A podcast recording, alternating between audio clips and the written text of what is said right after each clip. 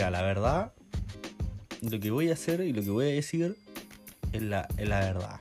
Lo que te voy a contar es mi experiencia propia de, lo que yo he vivido en, cuanto al viaje, en cuanto a, mis cosas que me han pasado, cómo me he sentido, qué es lo que he vivido. Eh, igual, a pesar de eso, también voy a estar contando cómo, cómo es viajar durante, eh, por acá. Yo ahora actualmente estoy en Nueva Zelanda. Eh, mi nombre es Diego Torrealba. soy chileno, soy de Maipú, de Santiago y te vengo a contar un poco lo que soy yo como viajero y también invitarte a conocer a mis amigos que, que te voy presentando durante el tiempo, que, que, tienen mucho que decir, mucho que hablar y mucho que contar. Y, nada, eso, te invito a que sigas escuchando el podcast, que te anime a, darle una oportunidad a esto, bueno, porque va a estar muy bueno. Eh, es algo muy intenso, así como lo, que es el viaje. Y nada, contarte de, que nada, yo empecé a hacer esto hace eh, desde que tengo 17 años. Mi primer viaje fue con mi hermana. Eh, ella me invitó a, La Serena en ese entonces y, me llevó para allá y era mi primera vez en avión. Eh, nunca me había subido a uno. Fue toda una, una experiencia tan excitante de poder subirse un avión y, irse a, la norte, a la parte norte de, Chile.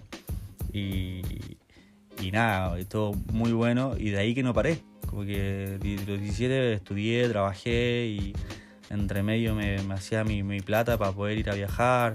me fui a Argentina, a, Perú, Bolivia, Brasil, eh, Isla Pascua y entre otros lugares. Y, nada, y después surgió el, la oportunidad de, venirme a Nueva Zelanda. Yo ahora estoy en Nueva Zelanda hace casi un año y medio eh, y nada, te, puedo contar que fue un viaje, o sea, hasta el momento es un viaje, porque yo todavía estoy acá, eh, es un viaje re intenso, eh, es, complicado y a veces también es, simple. No es difícil viajar acá, no es difícil conseguir trabajo, no es difícil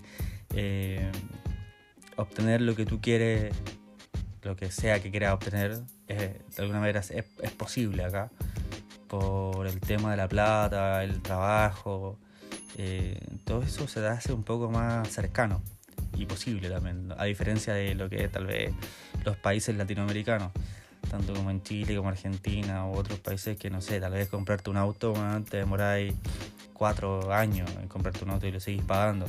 Y acá tal vez un auto usado lo podéis comprar en dos semanas, tres semanas.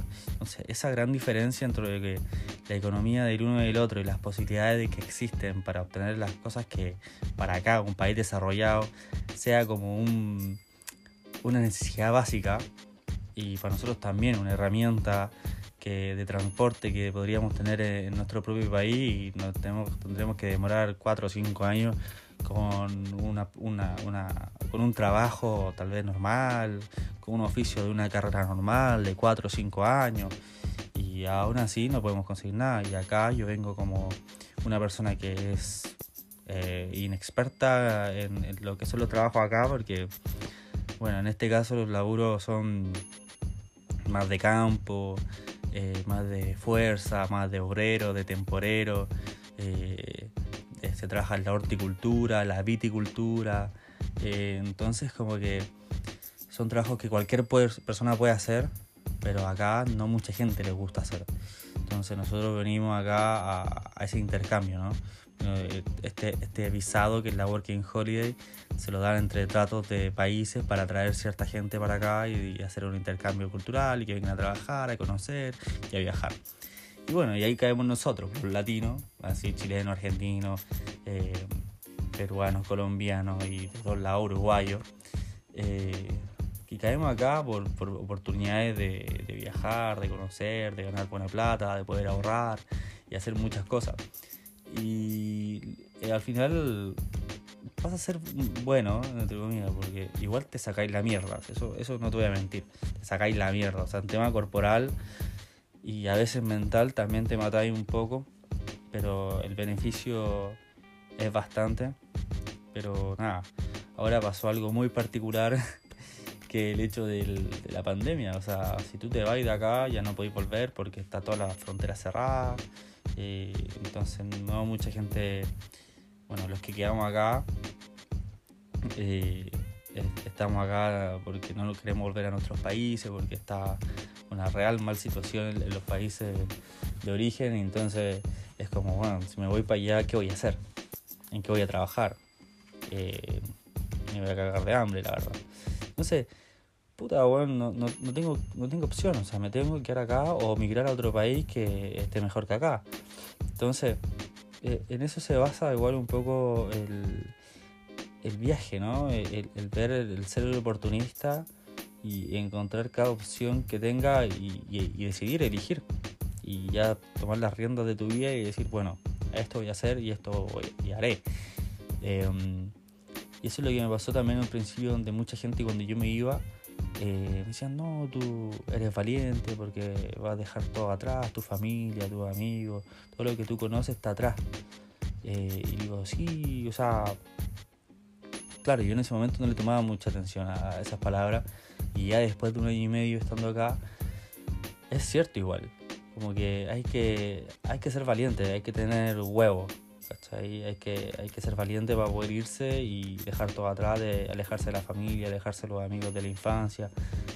Y porque igual estar solo y viajando, a pesar de que uno ya es adulto y todo, uno viene de esta cultura como latinoamericana de, lo aprensivo, de, lo, de, esa familia que, que, te quiere siempre al lado, que te quiere siempre tan cerca, eh, y que te dice que cuándo vaya a volver y cuándo te vamos a ver y todo, ta, ta que a diferencia de otros países, otros lugares, eh, son re independientes, o sea, no, no, existe esa, esa, aprensión tan fuerte como la de la latino. Entonces, como que eso igual te afecta de alguna manera. Eh, sin embargo, nada, yo igual me, me crié bastante eh, solo, súper independiente, cosa que no, no, lo digo como de que es algo malo, al contrario, fue algo muy bueno. me gusta, me gusta viajar y, estar solo de vez en cuando. Y, nada, acá igual el, viaje eh, es intenso porque estáis todos los días levantándote, conociendo un lugar nuevo y conociendo gente nueva de todo todos lados del mundo, eh, conociendo europeos, latinos, eh, americanos, gringos, canadienses, aquí mismos locales. Entonces, eh, es un desafío día a día de, la persona que generalmente no es tan sociable, que tal vez puede ser un poco más tímida, pero es un desafío para esas personas porque es necesario sociabilizar. Eh, a ser una necesidad muy grande de tener los contactos, de generar amistades también, porque para no sentirte solo, porque en realidad acá estáis solo. Entonces, para llenar un poco ese vacío, tienes que sociabilizar y tener tus amigos, conocer gente. Eh, te cambia un poco la perspectiva de, la vida y de lo social. Te abre mucho la mente, del cual que tú, no sé, si estás muy acostumbrado al país donde tú resides, es como ya, bueno, tener un amigo colombiano y pasa a ser algo no tan, no tan normal, no tan así. Porque antiguamente era como eso, como que era súper raro tener un amigo argentino, un amigo colombiano, era como muy pocas personas, porque generalmente siempre nos relacionamos con los mismos. Y, y de alguna manera en ese nivel, hablando en otro nivel, acá siendo viajero, nos pasa casi lo mismo. O sea, cuando yo voy a fiestas acá, lo que pasa es que todos los latinos están con los latinos todos los europeos están con los europeos. Entonces, claro, tienen una, similitud de lingüística que, claro, se acomoda a, esa relación. Pero cuando mm, realmente nos tenemos que mixear, se, puede. Y, se pasa muy bien, se conoce gente de otro lado, y empezamos a mixear y empezamos a mezclar este tipo cultural, este tema de pensamiento, este tema, tema de todo, de, conversación. Y, surge algo bonito que es como este intercambio donde te das cuenta que, no sé, un francés eh, no es tan distinto de mí que yo estoy al otro lado del planeta. Em, que podemos tirar los mismos chistes, que nos podemos pasar bien, que podemos compartir y podemos ser grandes amigos. Y eso está muy bueno. Y, con esto doy pie a que quiero conversar con gente acá en el podcast eh, que he conocido durante el camino. Eh, invitar a mis amigos que, que han sido también hermanos, gente que también puede ser que solamente se dio esta conversación y lo voy a invitar a hablar acá un rato sobre su experiencia, sobre eh, lo que ha vivido, lo que quiere hacer y empezar a contar un poco detallitos de lo que es Nueva Zelanda y tal vez de otros países también, dándolos como tips para ayudarlo a ustedes también y a motivarlo a viajar, porque realmente yo teniendo esta edad que tengo, ahora tengo 30 años, y, quiero ojalá darle esta experiencia a los demás para que para que se den las ganas de hacerlo alguna vez en la vida al menos porque está muy bueno aprendes mucho te conoces demasiado y, nada, es súper llena ahora. Te llena el alma viajar y, nada, se lo recomiendo a todo el mundo. Y, nada, esa es como la invitación para que sigan escuchando el podcast. Y, nada, aparte que voy a empezar a, a invitar gente, a amigos que voy a ir conociendo y que ya conocí y a, enfrentar una conversación, una discusión donde ustedes, tanto como yo y, ellos, vayan aprendiendo de cada uno y, le vayan mostrando cómo es la vida del viajero igual. Cómo se van sintiendo, la parte sentimental, la parte técnica, la parte geográfica, la parte todo. Entonces, eso, los dejo invitados a todos a participar más de Éxodo, que es el podcast, eh, es como un podcast como bastante improvisado, porque es solamente una conversación que no tiene una pauta, solamente se da lo que fluye. Entonces, nada, los dejo invitados a eso, a fluir con nosotros y a preguntar, a comentar y a compartir todo lo que ustedes quieran. Así que nada, eso, los dejo invitados y, y veamos qué es lo que se nos viene ahora.